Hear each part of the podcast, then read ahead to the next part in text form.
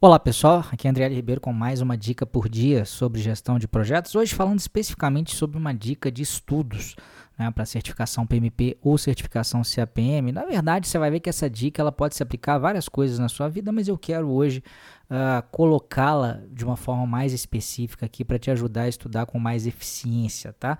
Eu sei, né, por, por vários anos aí de, de ensino, né, pessoas que estudam para essas provas, que uh, questões de, de como estudar e questões comportamentais são tão importantes quanto questões técnicas acerca da prova. É por isso que eu quero explorar isso com vocês hoje.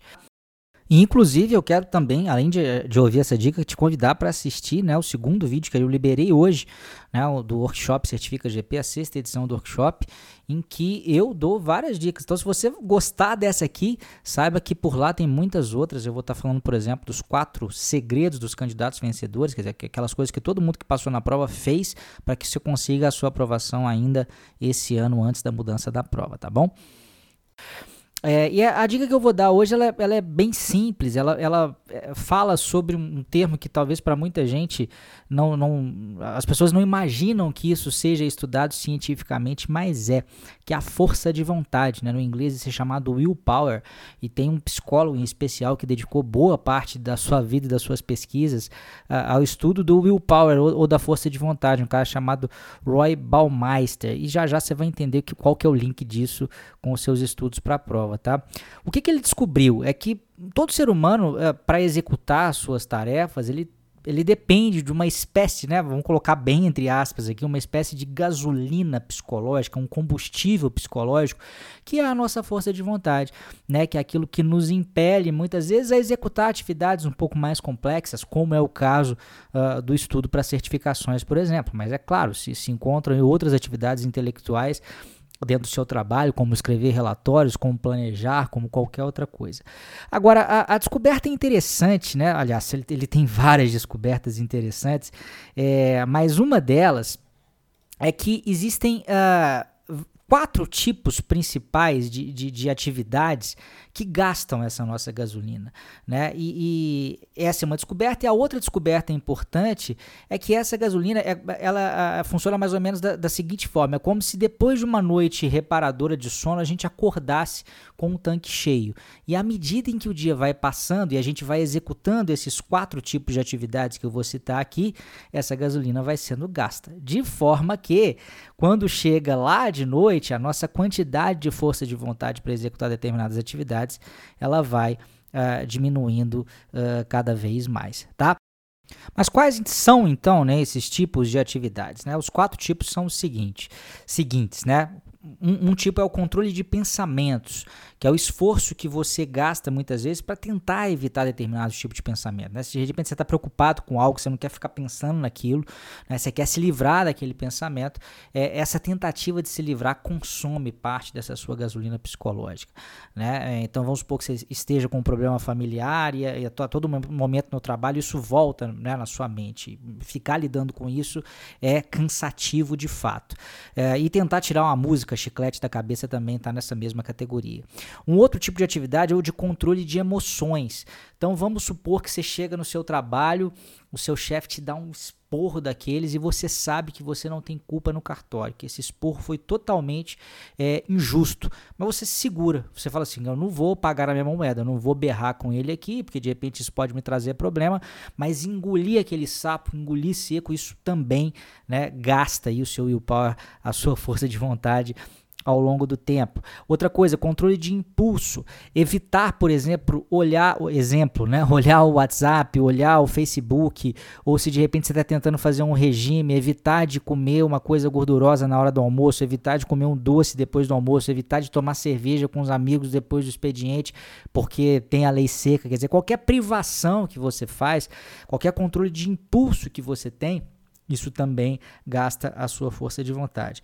E um outro que já era mais esperado, né, que é o controle de desempenho, mas talvez não de uma forma que você imaginasse antes, né, que é o fato de você manter-se focado em uma determinada tarefa no trabalho, ou então você, é, por exemplo, você está na academia lá, você já está na nona repetição, você tem que fazer a décima com o músculo doendo, mas você vai e faz a décima É, é, ou então correr 100 metros ou correr um quilômetro a mais quando você está correndo, isso também gasta. Não só né, nessas atividades físicas, são duas coisas que estão em jogo aí, né? Tanto a, o, o gasto Uh, energético, físico mesmo, e também o gasto uh, uh, da força de vontade e do willpower. Então, cada atividade desse, desse conjunto de quatro atividades acaba que vai te minando ao longo do dia, né?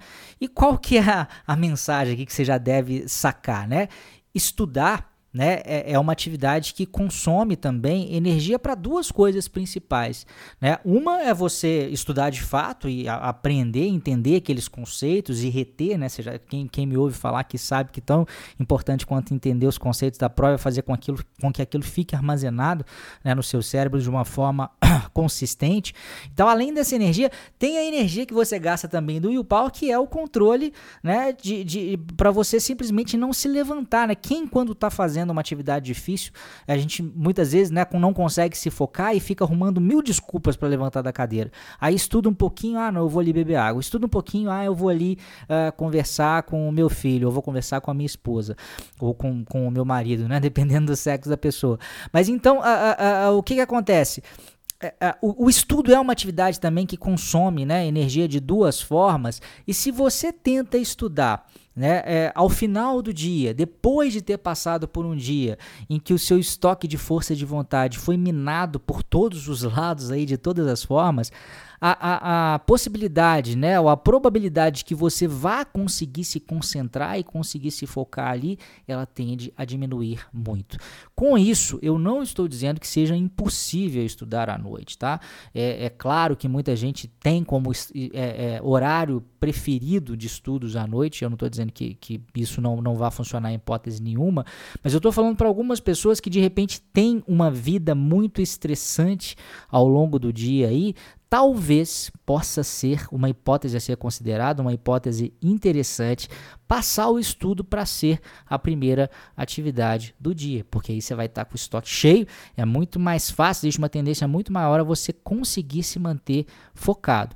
Aí muita gente pode falar assim, ah, Adriele, mas não dá, porque, pô, eu trabalho cedo, como é que eu faço? Mas se você imaginar que você provavelmente já, já fosse estudar até mais tarde fosse dormir mais tarde, talvez seja uma questão de se reeducar e passar a dormir um pouco mais cedo, para acordar um pouco mais cedo, né? E aí você não vai ter interrupção também, provavelmente de ninguém na sua família, né? você pode de repente acordar numa hora em que o resto do pessoal não está acordado e o seu estudo vai tender a fluir muito mais, tá? Então repare que é, é, esse conselho ele é muito intuitivo. Talvez você já tivesse pensado nisso, né? Em outro momento, é, é, muita gente falou assim, ah, tá, que, que grande descoberta. Mas o que eu quero mostrar para vocês aqui é que isso foi estudado cientificamente. Então, se você, né, já se sentiu prejudicado aí por estar tá estudando é, de certa forma cansado, e às vezes você pode até falar assim, pô, eu nem fiz tanta coisa hoje, né?